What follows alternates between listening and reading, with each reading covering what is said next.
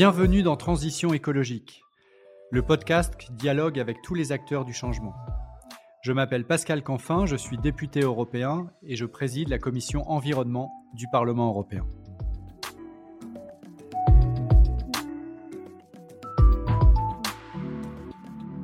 Dans ce podcast, je dialogue avec des responsables politiques, des chefs d'entreprise, des militants de la société civile, et nous soulevons ensemble le capot de la transition écologique. Comment faire?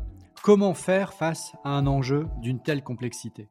Voilà la question clé qui sera le fil conducteur de nos échanges. Mon engagement? Vous garantir un podcast sans fausse polémique, sans simplisme et tourné vers l'action. Mon souhait? Créer de l'intelligence collective pour gagner la bataille de la transition écologique. Et il va sans dire que la participation de mes invités à ce podcast n'emporte aucune signification partisane pour ceux qui aimablement acceptent de répondre à mon invitation au dialogue. Je remercie le groupe Renew Europe pour le soutien apporté à la réalisation de ce podcast.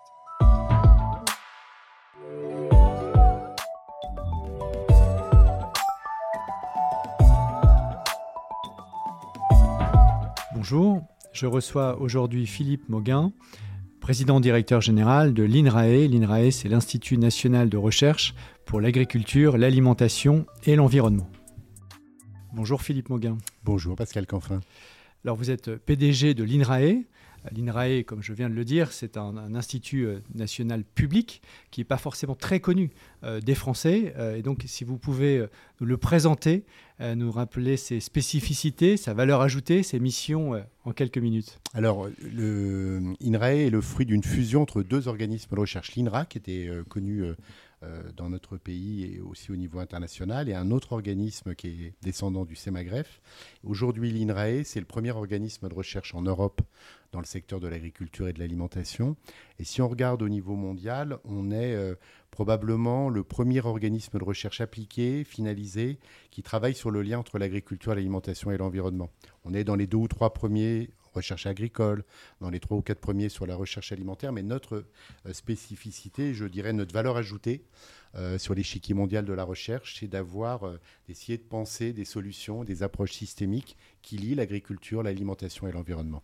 Alors on va justement creuser tout ça avec des enjeux qui nous concernent tous au quotidien, notre alimentation et dont on voit qu'ils sont des enjeux politiques en France comme en Europe euh, majeurs, parfois complexes, sensibles, mais qu'il faut euh, approcher avec toute la complexité euh, dont l'INRAE fait preuve.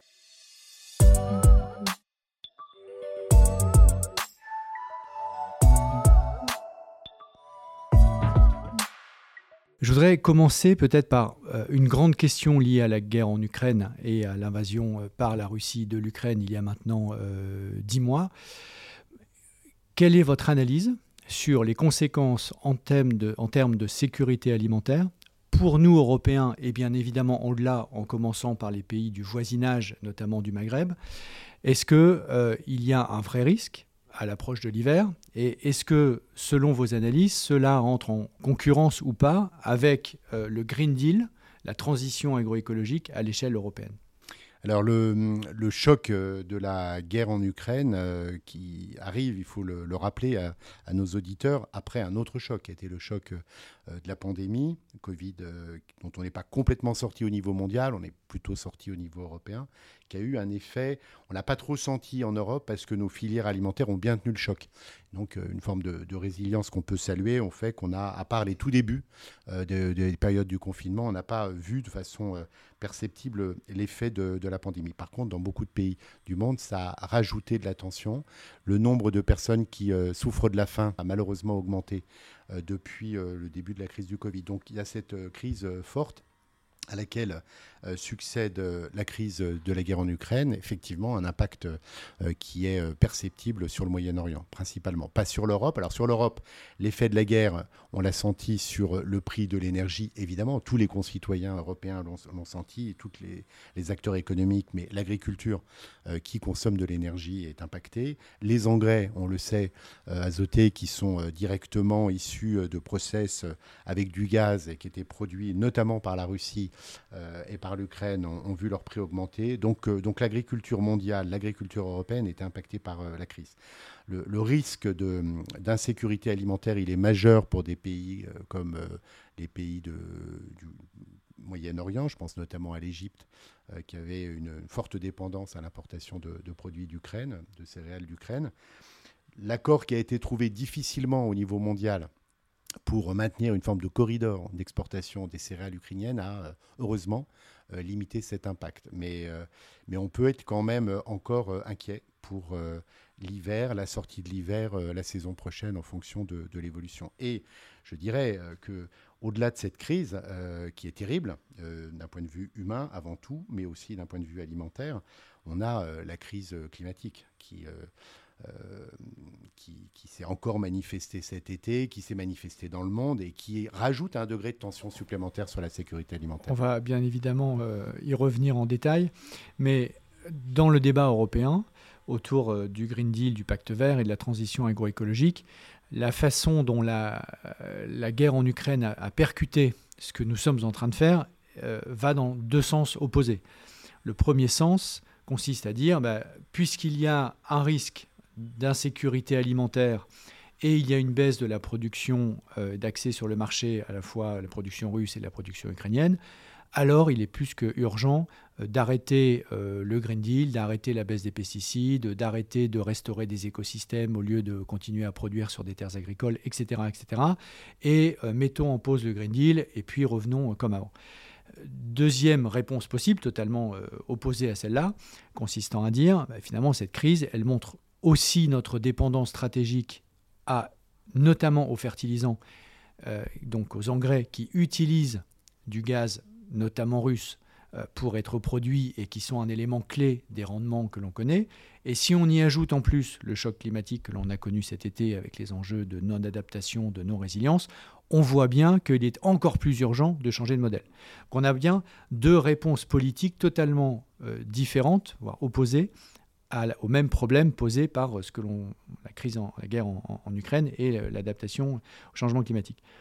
Vous, euh, en tant qu'institut de recherche, euh, quelle est votre analyse sur cette équation? L'avis euh, des, experts scientifiques, des chercheurs, qui soient agronomes, écologues, économistes, est très majoritairement que ça serait une erreur stratégique de remettre en cause les grandes orientations du Green Deal malgré l'intensité ou à cause de l'intensité de, cette crise.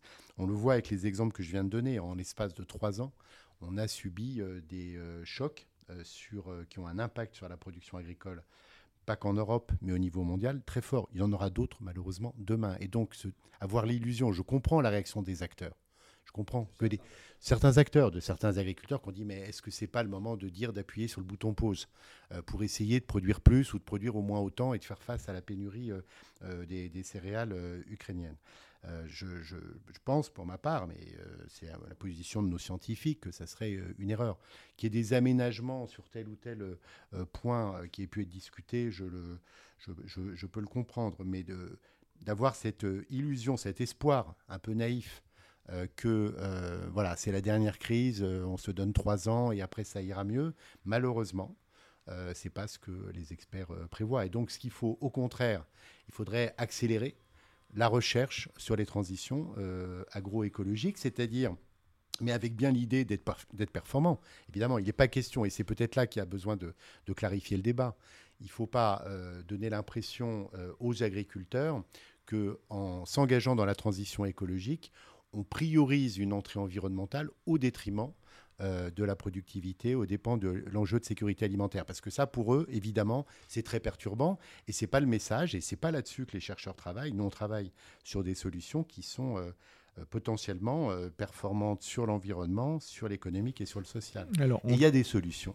Exactement. On va venir sur ces solutions, c'est le, cœur de cet échange, parce que, et je vous rejoins tout à fait, si on entre dans une tension euh, à la fois au niveau microéconomique de l'éleveur, du producteur, du cultivateur, ou au niveau macroéconomique entre euh, la performance économique d'un côté euh, et la performance environnementale, environnementale de l'autre, c'est le meilleur moyen de tout bloquer.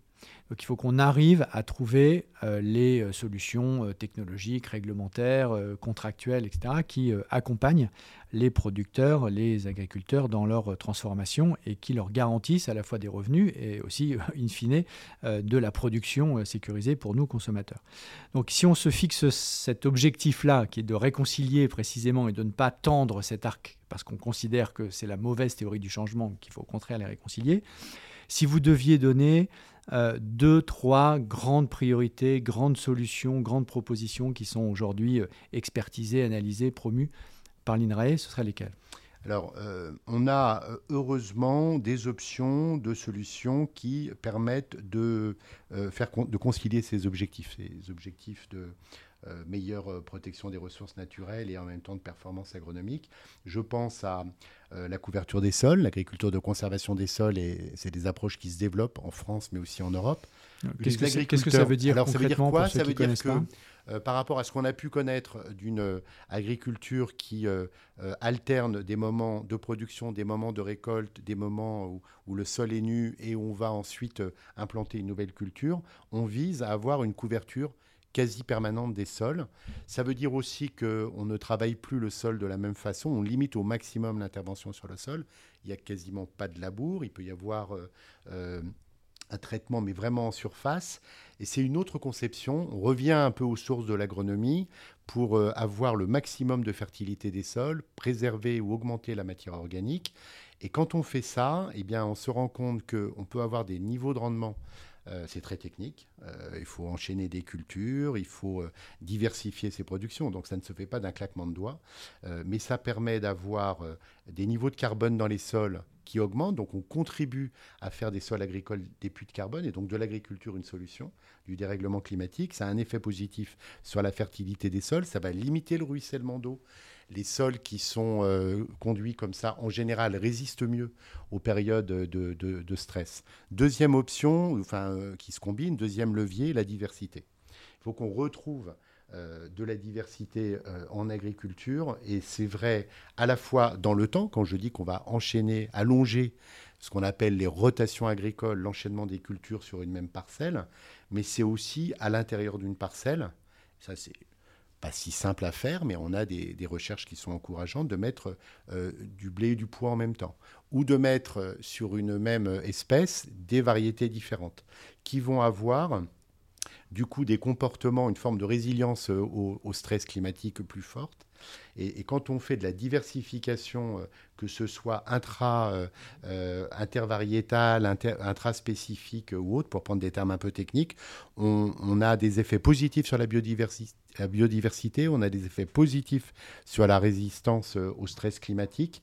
Et donc, c'est des savoirs agronomiques qu'il faut à nouveau euh, partager avec l'ensemble des agriculteurs. On vient de sortir une étude qui montre ces effets. C'est aussi très bien pour lutter contre les bioagresseurs en utilisant moins de, produits pesticides. Donc là, on a un cercle vertueux sur le plan euh, d'adaptation au changement climatique, euh, de diversité agroéconomique, de diversité dans la nature, de la biodiversité.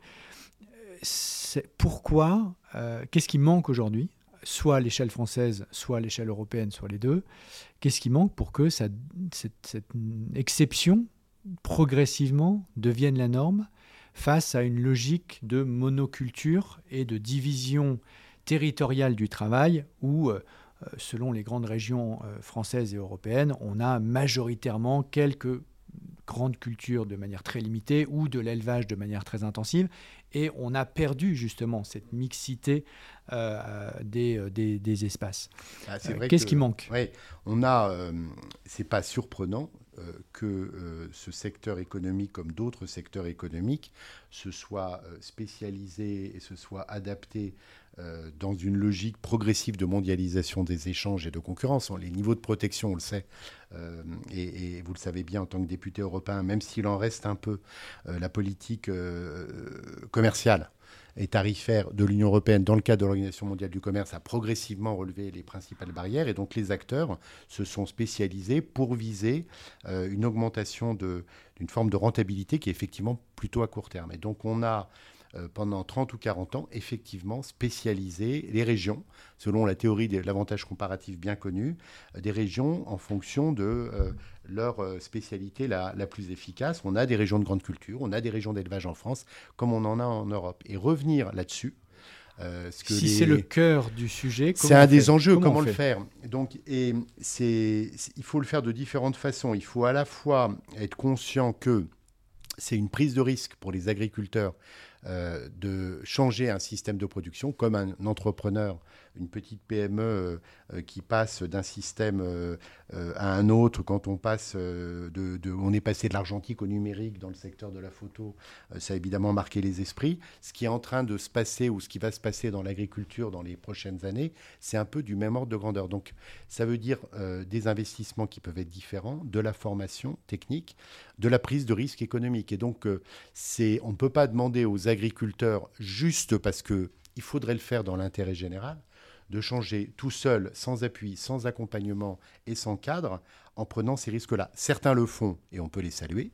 Et on a euh, quelques milliers, euh, peut-être plus, euh, d'agriculteurs qui sont engagés dans nos fermes défis en France avec les chambres d'agriculture et INRAE pour euh, tester des réductions assez fortes de produits phytosanitaires.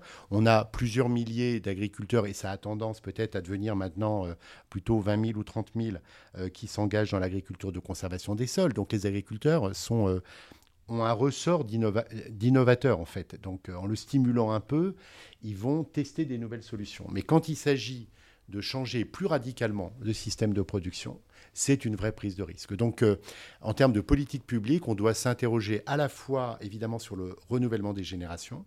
On s'apprête, dans les dix années qui viennent, à voir 100 000 exploitations agricoles changer de main, avec des départs en retraite, hein, une classe d'âge importante. Le, ministre de l'Agriculture en France euh, préparer, avec euh, la demande du président de la République, un pacte de renouvellement des générations. Ça peut être l'occasion de faire, comme il l'a dit, pour reprendre ses termes, pas simplement des transmissions, mais aussi des transitions, ou des transmissions-transitions. Profitons de ce moment, donc pour avoir déjà bien formé euh, les jeunes qui sortent des lycées agricoles à ces enjeux de la transition écologique et climatique, accompagnons les installations de ces jeunes pour se poser ces questions. quelles seront les conditions climatiques, quelles seront les conditions de ressources en eau dans mon exploitation, dans ma région, dans 20 ans? Puisque le jeune qui s'installe, il s'installe pour 30 ou 40 ans, et je pense que c'est un des moments clés où l'exercice dont on parle beaucoup, mais qu'on n'a pas fait encore vraiment, ni en France ni en Europe, de la planification écologique euh, en agriculture peut s'installer. Alors, vous m'enlevez une partie du commentaire et de la réponse. Euh, je partage 100% euh, de, ce que vous venez de dire sur le fait que le mot-clé, c'est le mot risque. C'est-à-dire que pour un agriculteur qui a signé des contrats avec une coopérative ou avec un acheteur, transformer son modèle, sans avoir euh, sécurisé ses financements avec euh, le crédit agricole ou un autre, sans avoir sécurisé sa relation commerciale avec son acheteur, par exemple la coopérative, c'est impossible. Objectivement, c'est impossible.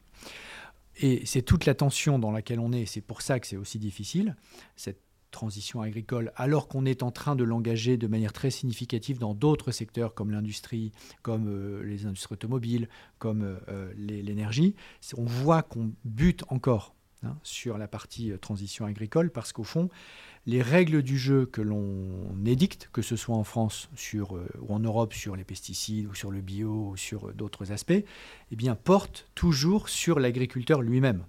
Or, l'agriculteur est très souvent celui qui est l'acteur le plus contraint donc c'est pour ça que moi je, plaide pour une approche complémentaire à celle-là qui contractualise qui contractualise avec les acteurs clés d'une filière ou d'un territoire euh, la, capacité à engager et à dérisquer si je reprends le terme technique, cette, cette transformation. Je pense qu'il faut, et la recherche et l'innovation peuvent accompagner à la fois les acteurs, mais les politiques publiques pour euh, essayer de dérisquer les agriculteurs et les accompagner dans cette transition. Donc nous, on teste ce qu'on appelle des, territoires d'innovation à l'échelle des territoires. Je prendre un ou deux exemples. Alors, on a sept territoires euh, d'innovation qui portent sur en fait sept thématiques différentes et complémentaires. Premier exemple, la métropole euh, du Grand Dijon. Euh, s'engage dans la transition alimentaire, donc veut promouvoir et, prendre des engagements concrets euh, pour euh, adapter les cantines scolaires et, donc la partie alimentation des populations et les cantines publiques pour s'approvisionner sur une échelle plutôt territoriale du Grand Dijon et de la Bourgogne, mais en contractualisant avec les coopératives et les agriculteurs pour que ça soit sur des produits issus de l'agroécologie. Et donc, euh, ce qui est une prise de risque pour les agriculteurs, faire plus de protéines végétales, développer des légumineuses, devient possible, imaginable, parce que la coopérative les accompagne et même les incite, et qu'elle est elle-même en train de contractualiser une partie de ses débouchés avec les collectivités locales. Donc c'est INRAE qui fait l'animation et le pilotage scientifique de ce projet. Un autre exemple, euh, Nouvelle-Aquitaine, euh, les, les producteurs de Bordeaux et les producteurs de cognac euh, sont évidemment concernés à la fois par le défi du climat, comme tous les viticulteurs de France et d'Europe, et le défi de la sortie des pesticides. Et donc on a conçu avec eux et la région Nouvelle-Aquitaine euh, un programme assez concret avec des laboratoires pilotes qui sont répartis dans les bassins pour tester les solutions qui vont permettre d'adapter ces vignobles aux, prochaines décennies au changement du climat et à tester des cépages plus résistants, etc. Euh, troisième exemple, le Grand Ouest de la France. Euh, on a trois régions qui se sont mis ensemble avec un pilotage INRAE également, là pour faire la mutation à la transition des filières animales. Comment on peut aller vers plus de bien-être animal depuis la naissance des animaux jusqu'à l'abattage en ayant une qualité maintenue, une réduction des impacts environnementaux. Et donc chacune des régions teste une filière. Donc les pays de la Loire sont sur la filière volaille, avec une coopérative chef de file et la Chambre d'agriculture. La Bretagne sur la filière porc et la Normandie sur la filière bovin-lait. Et donc, il y a des échanges d'expériences entre trois coopératives, trois chambres d'agriculture, INRAE et l'ensemble des parties prenantes. Les organisations welfaristes qui défendent le bien-être animal sont bienvenues et ont participé à la discussion sur les cahiers des charges cibles. Et on est en train d'associer les grandes surfaces. À la fin des fins, qu'est-ce que ça donne? Bah, À la fin des fins, on est en train de faire bouger les cahiers des charges production avec euh, une euh, négociation avec les grandes surfaces qui sont acteurs du projet pour euh, pouvoir payer un petit peu mieux le surcoût qui va arriver de telle ou telle modification de pratique. Voilà, c'est des projets de laboratoires territoriaux, mais quand même à grande échelle. Et ça, mon message pour le député européen, président de la Commission environnement, il faut le développer à l'échelle de l'Europe. La Commission commence de soutenir les Living Labs, ce qu'on appelle en mauvais français les Living Labs, et on est pas mal impliqué là-dessus, mais je pense qu'il nous manque ça, des démonstrateurs territoriaux à l'échelle de l'Europe pour l'agriculture qui s'engagent dans la transition agroécologique.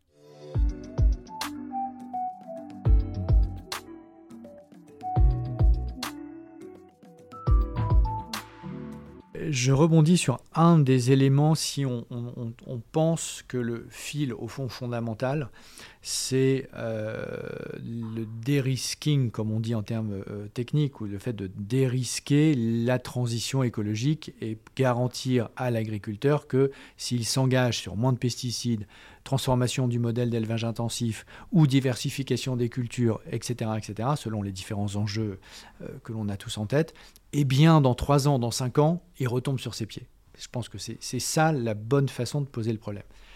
Alors, si on entre sur les différentes façons de dérisquer. Euh, je voudrais en prendre une qui peut être présentée ainsi, mais pas forcément. C'est la question qui a animé euh, l'actualité récemment des bassines. Euh, est-ce que vous avez un point de vue là-dessus? Sachant que je vais donner le mien pour que vous puissiez rebondir, être d'accord ou en désaccord, c'est de dire si les bassines sont là pour garantir à l'agriculteur euh, que tout va continuer comme avant et qu'il est inutile de changer puisque la bassine sécurise l'accès à l'eau, elle est contre-productive.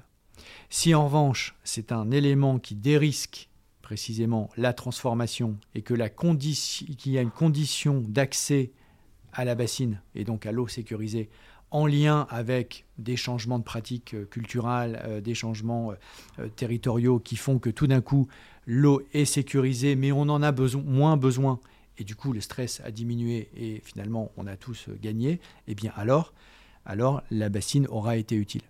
Voilà ma, vision des choses. Et la contractualisation avec l'agriculteur, la conditionnalisation de l'accès à l'eau. C'est précisément ça que prévoit la loi française dans les protocoles, dans les Deux-Sèvres, pour les bassines qui a fait parler d'elle il n'y a pas si longtemps. Euh, les protocoles sont en cours d'écriture. Je voulais savoir si vous, en tant qu'INRAE, vous étiez associé à ces processus, d'une part, et d'autre part, quelle était votre, votre vision de ça? Alors, on n'a pas été directement euh, euh, chargé de l'expertise du projet, des projets de bassines. C'est nos collègues du BRGM qui l'ont fait et qui ont été, euh, je pense, attentifs à ce que les conditions de prélèvement en période hivernale soient soutenables par rapport à la durabilité des nappes. Mais plus globalement, notre position sur, et les recherches qu'on mène, euh, et on a d'ailleurs dans les grands programmes de recherche qu'on a euh, lancés ou qui sont en train de démarrer dans le cadre de France 2030, il y a un programme de recherche qui s'appelle One Water euh, sur le cycle de l'eau et qui dit bien, un peu comme on parle des fois de One Health, une seule santé à l'échelle de la planète, qui n'est pas négociable et qui fait interagir les humains, les, animaux et la santé environnementale, bah One Water, c'est un bien commun. Donc la position de base, c'est qu'il faut qu'on connaisse bien euh, les ressources en eau si on veut préparer l'agriculture de demain. Donc on a euh, piloté euh, en France, INRAE, un des grands programmes qui s'appelle Explore ou Explore 2. Et donc on a maintenant une assez bonne idée à l'horizon 2030-2050 de l'évolution des ressources en eau qu'on peut caler avec les connaissances du GIEC et donc les modèles d'évolution climatique. Et donc, ça va nous permettre, et je reviens évidemment après à la question sur les bassines et les conditions de durabilité, mais c'est quand même important de savoir si on veut préparer l'agriculture de demain avec les agriculteurs et notamment les jeunes qui s'installent, de connaître le cadre d'évolution, parce qu'on n'est pas dans un cadre fixe. Et donc on se projette en 2030, 2050, on dit bah voilà l'évolution du climat, voilà l'évolution de la ressource en eau. Cette eau, cette ressource, c'est un bien commun. Elle doit être évidemment mobilisable pour les citoyens comme euh, eau potable. Elle doit être mobilisable pour les agriculteurs. On le sait, mais il faut le rappeler il n'y a pas de photosynthèse sans eau. S'il n'y a pas de photosynthèse, il n'y a pas de produits agricoles, il n'y a pas d'alimentation. Donc c'est légitime qu'une partie de l'eau de ce bien commun soit réservée à la production alimentaire qui nous revient et qui nous nourrit. Après, on sait aussi qu'il y a des euh, techniques d'économie d'eau qui sont mobilisables, qu'on a des systèmes de production qui sont plus gourmands en eau. Dans 2030, il y a des zones où ça sera difficile de faire du maïs. On aura probablement intérêt à shifter vers d'autres productions qui amèneront du revenu aux agriculteurs, qui amèneront de l'alimentation aux animaux, de l'alimentation aux humains. Donc c'est ça qu'il faut faire. Et c'est malheureusement euh, euh, dans des moments de tension comme on en a vécu euh, récemment, mais comme on peut en vivre dans d'autres pays. La guerre de l'eau n'est pas limitée évidemment à la France. Hein. En Espagne, c'est également très compliqué, dans d'autres pays du monde aussi. Et donc, ça va être des sujets de plus en plus tendus au fur et à mesure que les stress hydriques vont augmenter. Donc, il est vraiment important de, me semble-t-il, d'avoir une approche euh, qui soit d'abord calée, posée sur la connaissance des ressources en eau, la connaissance des besoins, des logiques de bassin, où l'ensemble des acteurs sont réunis autour de la table. Et après, il faut défendre la légitimité de l'usage de l'eau pour l'agriculture, mais de l'usage raisonné. il y a des marges de réduction qui sont très substantielles. Et comme vous le dites très bien, euh, si on donne euh, des garanties à 20 ans de maintien de la ressource en eau sur des systèmes de production, ça ne va pas forcément euh, inciter à l'innovation. Est-ce que le bassine est un outil de transformation euh, donnant-donnant ou est-ce que c'est un outil euh, qui bloque sur des pratiques insoutenables? Je pense que c'est comme ça qu'il faut poser le problème et pas d'être pour ou contre par principe Exactement. cette solution. Parce que c'est vrai que, juste un mot en complément, on a dans nos projections ce que disent les climatologues, c'est qu'on aura a priori à peu près autant de quantités d'eau qui arriveront sur euh, la France en 2030 ou en 2040 qu'aujourd'hui. Par contre, la façon dont elle va arriver, les moments où elle va arriver, ça sera plus l'hiver, moins l'été. Il y aura euh, un déséquilibre qui va s'accentuer entre les parties euh, nord et les parties méridionales. Et donc le partage de l'eau, l'organisation, l'adaptation, l'évolution des systèmes de production va être décisif. Qu'on ait après des retenues d'eau euh, qui soient euh, euh, discutés, concertés entre acteurs pour permettre une forme de sécurisation. Si les prélèvements se font au bon niveau, et on va rendre prochainement une étude sur la façon d'évaluer les prélèvements d'eau qui sont soutenables l'hiver pour constituer ces réserves, sans mettre en risque les ressources en eau pour le restant de l'année. Voilà, avec un peu de science, un peu de, de conscience et de science et de débat, je pense qu'on peut arriver à sécuriser ce sujet.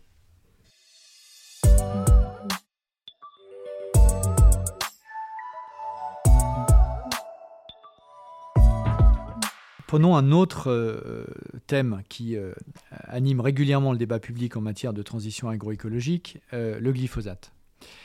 Vous avez évoqué, et c'est un sujet français, mais c'est aussi un sujet européen, puisque l'autorisation de mise sur le marché du glyphosate sera rediscutée, revotée ou pas, précisément l'année prochaine. Euh, Vous avez évoqué l'agriculture de conservation il y a quelques minutes. Euh, or, euh, il me semble, en tout cas c'est ce que disent les promoteurs de cette agriculture, c'est que oui, cette agriculture est bonne pour le climat, mais que comme il n'y a pas de labour et comme on essaie d'avoir la moindre intervention possible, de fait, il y a plus de glyphosate. Là, on est au cœur d'une des tensions euh, entre deux objectifs. L'objectif climatique d'un côté, l'objectif de réduction des pesticides de l'autre. Comment vous mobilisez votre expertise sur cette difficulté? C'est effectivement un beau sujet. Donc, euh, INRAE a été saisi il y a maintenant euh, quatre ans, je crois, par les ministres français de l'agriculture, de l'environnement, de la santé, pour faire cette expertise et, regarder quelles étaient les alternatives au glyphosate pour euh, le désherbage des cultures, que, disait la littérature et les alternatives techniques. Et ce qu'on avait euh, rendu comme rapport, euh, qui a été finalement peu ou pas du tout contesté, ni par les milieux écologistes, ni par les milieux agricoles. Donc il était probablement assez proche d'une description objective de, la réalité, de ce qu'on pouvait faire. C'est qu'il y avait des alternatives, dans la plupart des cas, qui pouvaient quand même avoir des coûts un peu plus élevés ou souvent un temps de travail un petit peu plus élevé que euh, la référence glyphosate. On avait quelques situations euh, qu'on avait qualifiées d'impasse euh, relatives, dont l'agriculture de conservation des sols. Il est vrai que au jour d'aujourd'hui, si on veut, si on, si on prend au sérieux et je pense qu'il faut prendre au sérieux euh, cette approche de conservation de couverture des sols. Vous enchaînez des cultures, mais il y a, dès lors qu'effectivement vous ne labourez pas, et la, vertu du labour, euh, c'est euh, en bonne partie de, retourner, de, limiter le développement des, adventices, des mauvaises herbes, à ce moment-là, vous avez une difficulté pour implanter la récolte d'après. et donc c'est là qu'ils utilisent du glyphosate. Donc on travaille euh, INRAE euh, sur les différentes impasses. Alors ça représentait euh, par rapport à toute l'agriculture française peut-être 10 à 15% 20% maximum des volumes de glyphosate. Mais quand même, c'est un vrai sujet. Et le gouvernement français en a tenu compte puisque ensuite il y a eu un travail qui nous a été demandé pour aller un cran plus loin et faire l'évaluation du coût euh, de la transition euh, ou des alternatives sans glyphosate filière par filière. Donc on l'a fait pour euh, la viticulture, pour l'arboriculture, pour les grandes cultures. Et on a pu évaluer de façon assez fine, c'était la première fois. Je pense qu'on faisait un travail à l'échelle européenne aussi précis que ça. Combien ça coûterait en plus à un viticulteur du Languedoc, de Bourgogne, etc., de se passer complètement de glyphosate? C'était quelques pourcents de, marge brute. Mais après, euh, voilà, qui le prend en charge dans un marché ouvert, euh, concurrentiel euh, Les gens ne sont pas précipités, les, acteurs de l'aval, pour le prendre en charge. Et donc, ce qui a été fait par le gouvernement sur la base de nos avis, c'est qu'ils ont réduit, ils ont demandé à l'ANSES, l'ANSES a réduit le l'ANSES, qui est l'Agence nationale de sécurité sanitaire, qui est en charge de, des autorisations de mise sur le marché des produits phytosanitaires. Alors, il faut rappeler que les produits phytosanitaires, c'est un cadre communautaire, donc les principes actifs sont autorisés par l'Union européenne, mais les formulations de tel ou tel produit commercial dépendent des autorités des États membres. Donc c'est l'ANSES qui a réévalué euh, les, AMM qui a euh, annulé un certain nombre d'AMM. une autorisation, de mise sur, le, marché. Désolé, c'est vrai que c'est compliqué. Mais ça vaut le coup de rentrer dans cette complexité. Sinon, on n'arrivera pas à faire bouger les choses. Et donc, euh, on a ces AMM, ces autorisations de mise sur le marché ont été resserrées sur les usages qui étaient les plus compliqués ou les plus coûteux à substituer. Donc normalement, dans les prochains mois, euh, on devrait, j'espère, en avoir confirmation, c'est jusqu'à 50% de réduction des volumes qui pourraient être constatés. Pour la France et pas pour l'Union européenne. Alors, euh, on travaille en recherche. La France étant très largement en avance sur ses voisins européens sur ce vrai, sujet. C'est vrai. Je pense que tous les pays n'étaient pas complètement convaincus. Il y a eu un débat à l'échelle européenne. Ok, le glyphosate est un sujet. Est-ce que c'est la priorité absolue? Tout le monde n'était pas d'accord. Mais nous, on continue de travailler sur le sujet avec les agriculteurs qui sont engagés dans la conservation des sols pour voir si on arrive à trouver des plantes de couverture qui seraient destructibles. Alors certaines le sont euh, au moment du gel quand il y a du gel, mais sinon qui pourraient être détruits par roulage pour qu'on n'ait pas, euh, on ne remette pas en cause leur approche. Donc c'est pas encore, euh, on n'est pas au bout. Mais on continue. Ce qui est intéressant dans ce que vous dites, et ça va être la difficulté de la décision que l'on va devoir prendre l'année prochaine sur la non-réautorisation ou la réautorisation, c'est que le droit européen est fait de telle manière que l'on autorise ou pas une molécule, mais ensuite, une fois que la, molécule est mise sur le marché, il n'y a aucune conditionnalité, aucune condition dans son utilisation. Or, la maturité du débat et de l'expertise en France, grâce notamment à tous les débats, et Dieu sait s'il y en a eu sur le glyphosate depuis 5 ans, c'est précisément qu'on arrive à la conclusion que, on va dire, dans 80% des cas, 70% des cas, on peut s'en passer, mais que dans 20 à 30%, on ne peut pas. Et c'est ça qu'il va falloir qu'on injecte dans euh, le débat européen pour sortir d'une logique tout blanc, tout noir, qui est rarement la bonne et qui, en l'occurrence, a été euh, euh, expertisée comme étant dépassable grâce notamment à vos travaux. Je voudrais revenir sur un troisième sujet. On avait fait les bassines en termes de, encore une fois, avec une même logique qui est de dire comment je rends possible, hein, je sors des postures morales, mais je rends possible le souhaitable.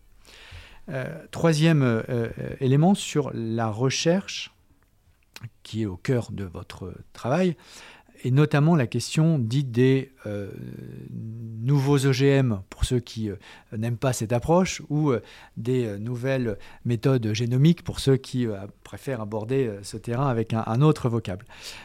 Aujourd'hui, donc la, technique de sélection variétale, mais sans croisement et donc sans modification de l'ADN, et ce qui fait qu'il n'y a pas euh, de, mélange euh, d'espèces différentes, mais il y a une amélioration au sein de la même espèce qui est accélérée en quelque sorte par la technologie.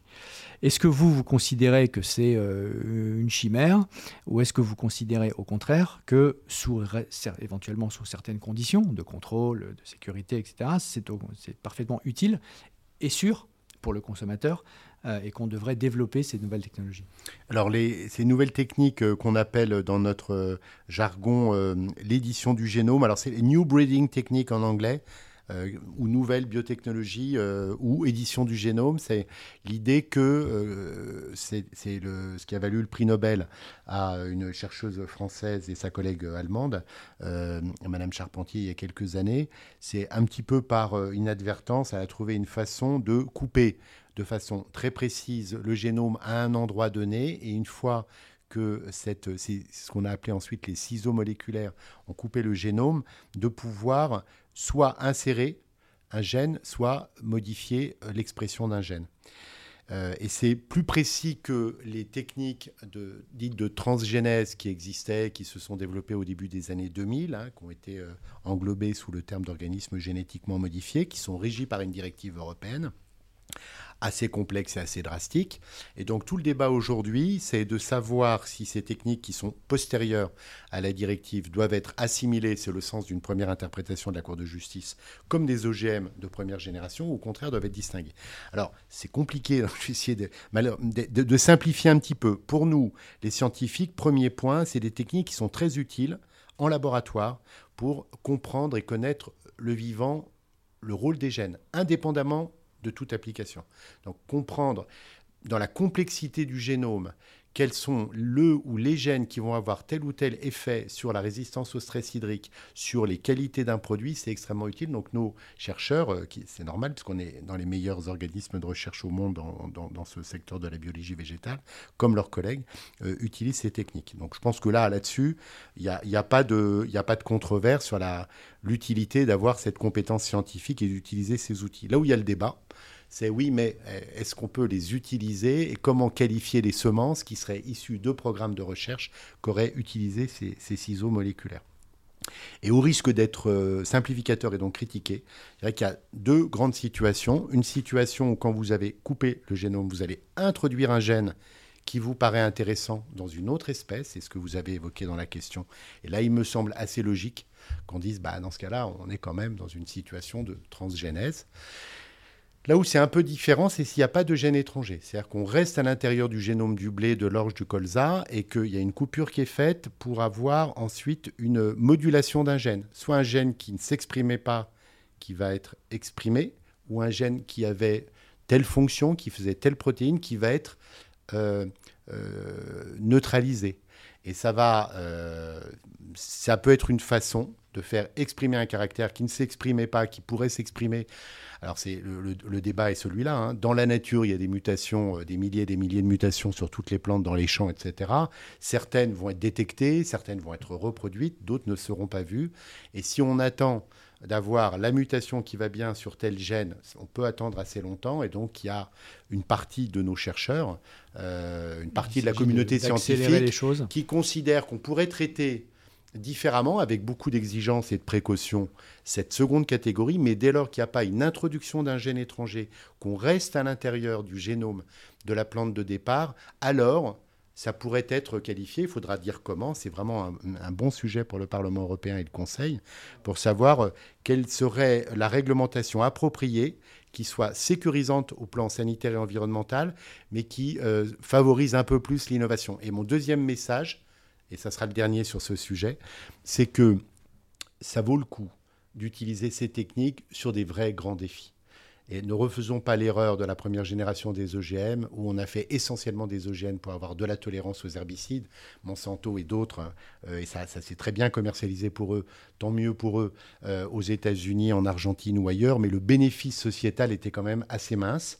Et donc il me semble qu'on devrait tenir compte de, des applications. Et si on utilise l'édition du génome pour la résistance au stress, climat, au, stress hydrique, au changement climatique, ou euh, pour euh, des vrais gros enjeux, alors ça vaut le coup de, prendre ce petit risque. À mon avis, il n'y a pas de risque, mais en tous les cas, d'introduire dans le débat public ces nouvelles techniques. Alors, ça rejoint euh, très fortement les premières analyses que nous avons, sachant que le texte réglementaire auquel vous venez de faire référence sortira tout début 2023, euh, proposé par la Commission européenne, puis ensuite sera négocié au Parlement européen et, entre les États membres. Et donc euh, ces questions ne sont pas des questions théoriques, ce sont des questions que l'on va se poser de manière très concrète pour savoir si on crée ce nouveau cadre juridique, à quelles conditions, à quelle finalité. Et je vous rejoins tout à fait sur les deux grandes conditions que vous avez posées. La première, qu'il n'y ait pas de, de, de, qu'on reste bien dans la même espèce et qu'on soit au fond dans une accélération de ce que la nature fait déjà. Et le deuxième élément, c'est qu'il y ait une finalité qui soit alignée avec les grands objectifs euh, sociétaux et de Green Deal. Et si ces deux éléments-là sont euh, mis dans le, de manière extrêmement claire dans le texte de loi, je pense qu'on doit pouvoir avoir les avantages sans euh, avoir les inconvénients. Donc c'est cette direction en tout cas que nous commençons à travailler.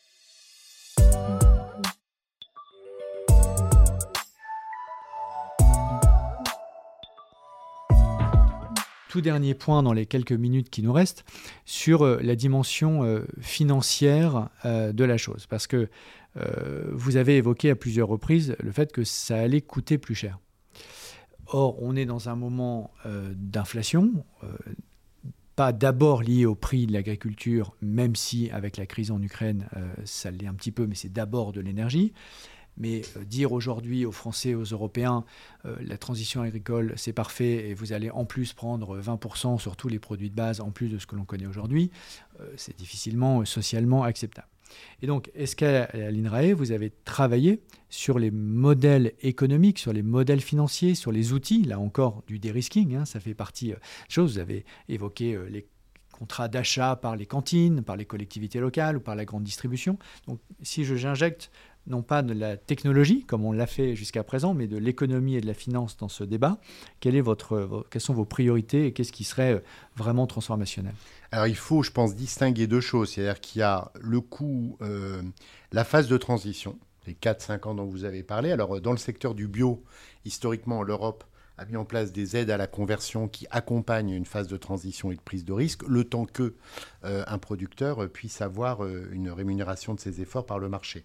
Il y a des hauts il y a des bas, euh, c'est plutôt un bas en ce moment sur le marché du bio, mais cette mécanique n'existe pas, on l'a dit, sur la transition agroécologique en dehors de la démarche du bio.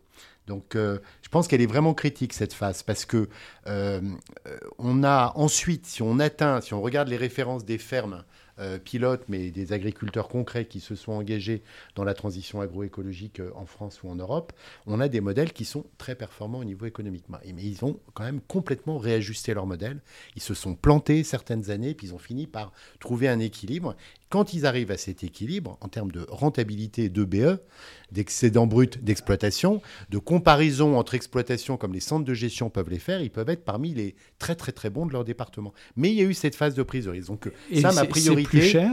Alors, parce bah que la bonne nouvelle, c'est que ça veut dire que c'est soutenable sur le plan financier pour eux, à condition de dérisquer les fameuses 3 à 5 ans. Mais ensuite, c'est structurellement plus cher ou pas? bah, Il y, en a qui sont euh, rentables dans des modèles économiques qu'ils ont trouvés ils sont rentables. Ils font pas ça pour. Euh, non, eux sont rentables, mais pour le consommateur final, c'est ah, plus cher. Alors, ils sont pour l'essentiel, euh, pour ceux que, que j'ai à l'esprit qui sont sur des modèles euh, de grande culture, ils ont diversifié leur production et ils vendent sur des marchés. Donc, c'est pas que des marchés, j'allais dire, de bobos qui coûtent plus cher. Mais je, je pense quand même qu'il y a. Après, ça va dépendre des productions. Il faut vraiment faire des analyses filière par filière et secteur par secteur. Il peut y avoir un petit surcoût. Euh, mais je pense que vraiment le, point clé, parce qu'après on va retrouver les économies de charges opérationnelles, moins de produits phytosanitaires, moins de carburant, c'est aussi des postes d'économie. Je pense qu'ils ont euh, des charges de personnel euh, qui peuvent être plus élevées. Donc c'est une difficulté quand on, est, on voit qu'il y a un agrandissement moyen de la taille des exploitations en France et en Europe.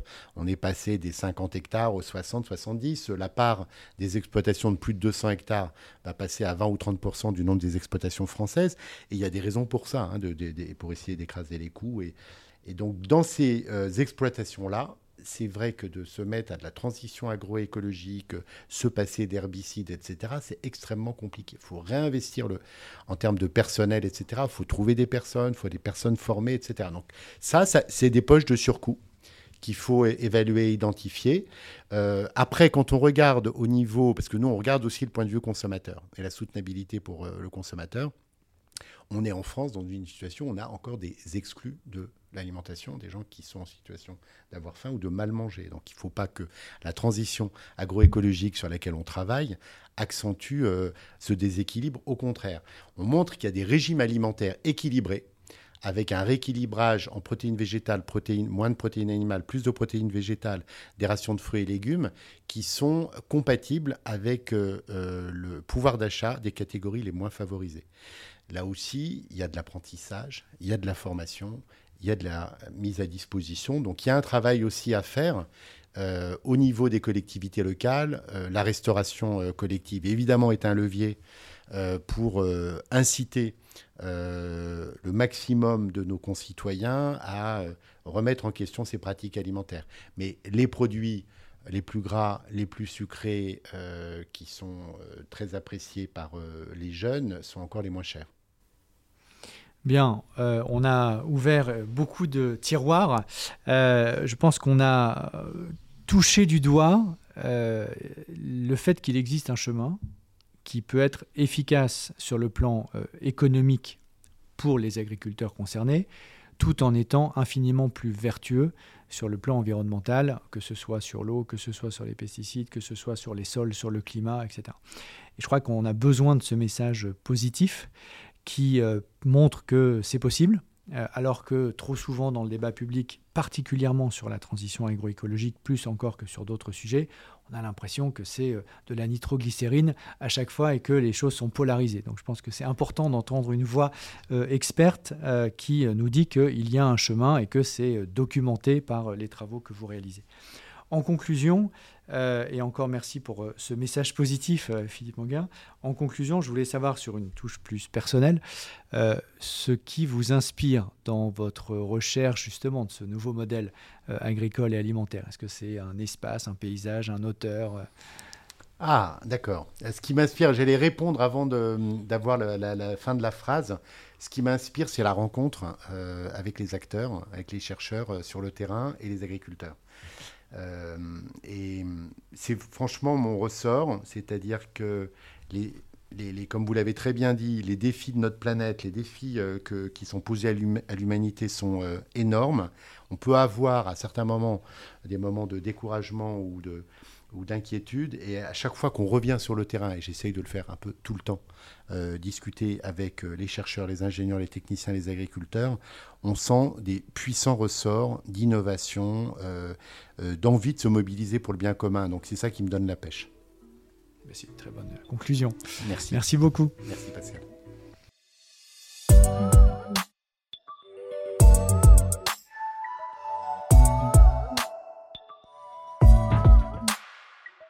C'est la fin de ce podcast. Merci à vous de l'avoir écouté et merci au groupe Renew Europe pour son soutien. N'hésitez pas à vous abonner, à poster vos commentaires et le lien vers ce podcast avec le hashtag Transition écologique. À bientôt pour un nouveau dialogue avec les acteurs du changement.